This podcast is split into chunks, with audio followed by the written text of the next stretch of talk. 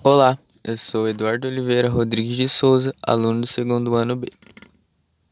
Em 2013, centenas de jovens foram às ruas lutar por seus direitos civis e cobrar das autoridades melhorias sociais, dentre elas a saúde.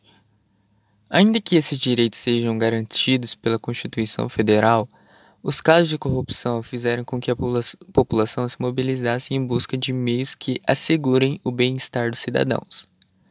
Neste sentido, nota-se que a saúde pública não é vista como prioridade e se faz preciso combater esse descaso, como também reconhecer a importância das reivindicações populares para alterar tal cenário na sociedade brasileira. Em primeiro lugar, a crise econômica afeta a saúde pública. No Brasil, a situação política atual passa por uma grave tensão financeira e, para combater gastos, os governantes cortaram os investimentos na saúde fazendo com que a população sofresse com esses reflexos, ainda em meio a uma pandemia. De acordo com informações do site G1, em 2016, o estado do Mato Grosso reduziu o fornecimento gratuito de medicamentos para o tratamento de doenças graves, como a fibrose cística, que afeta as glândulas responsáveis pela produção de secreções no organismo. Desta forma, vários pacientes que não têm condições para arcar com os gastos dos remédios são prejudicados e o funcionamento de sua saúde é posto em risco.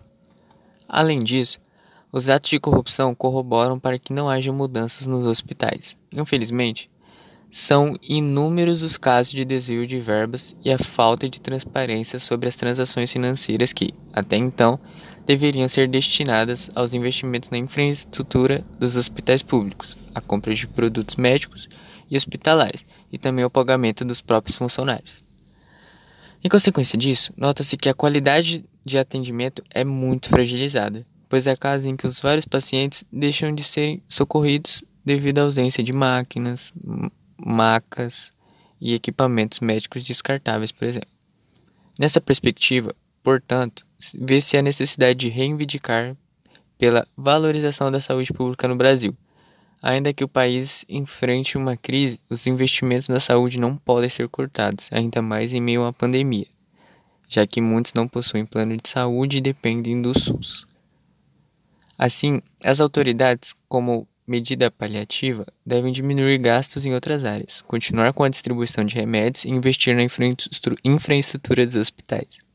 Ademais, o governo deve ser mais severo em relação aos casos de corrupção e agir conforme a lei punindo os envolvidos e, com a ajuda da mídia, divulgar tais ações para que as denúncias sejam transparentes e que o acompanhamento da população é, nessa situação seja persistente.